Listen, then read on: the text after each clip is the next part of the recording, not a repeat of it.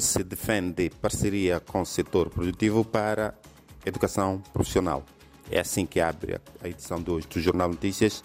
Numa notícia que dá conta que o governo de Moçambique diz que vai continuar a trabalhar com o setor produtivo para assegurar e acelerar a implementação de programas de educação profissional, encurtando deste modo a distância entre a formação e as necessidades dos empregadores.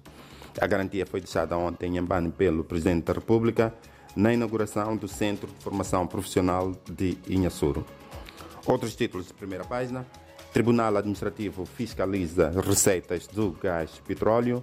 Necessários 12,5 mil milhões de meticais para mitigar impacto de desastres. E FMI conclui avaliação do acordo com Moçambique. Moçambique receberá cerca de 59 milhões de dólares norte-americanos para materializar reformas estruturais.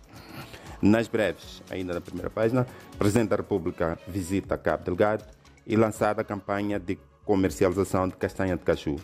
Chamadas, chamadas. A primeira página de títulos das interiores. Começamos pela do suplemento semanal Economia e Negócios. Melhoria da transitabilidade faz despertar turismo. E depois temos Mavalan recebe equipamento hospitalar, para conferir na página 3, que é reservada a assuntos da região de Grande Maputo.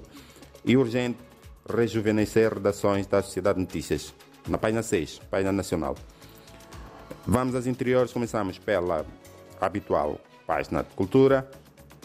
Um ende floresce, floresce em dificuldades na ambição de perpetuar a Timbila. A Timbila é o ritmo shop, que é patrimônio da humanidade, e o moenge é a planta, é a árvore usada para fabricar um instrumento. Economia. Manica vai exportar 400 toneladas de lixa para o mercado europeu. E Celina Macome passa a presidir o Standard Bank. Em termos de economia, notícias traz o semanal Economia e Negócios, suplemento. Melhora, melhoria da transitabilidade entre Maracuena e Macaneta faz despontar o turismo.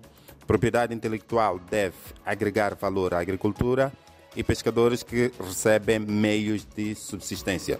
São temas principais deste suplemento. Voltamos ao jornal principal para falar da página da Beira. Parque Verde ganha novo ímpeto. É uma reportagem.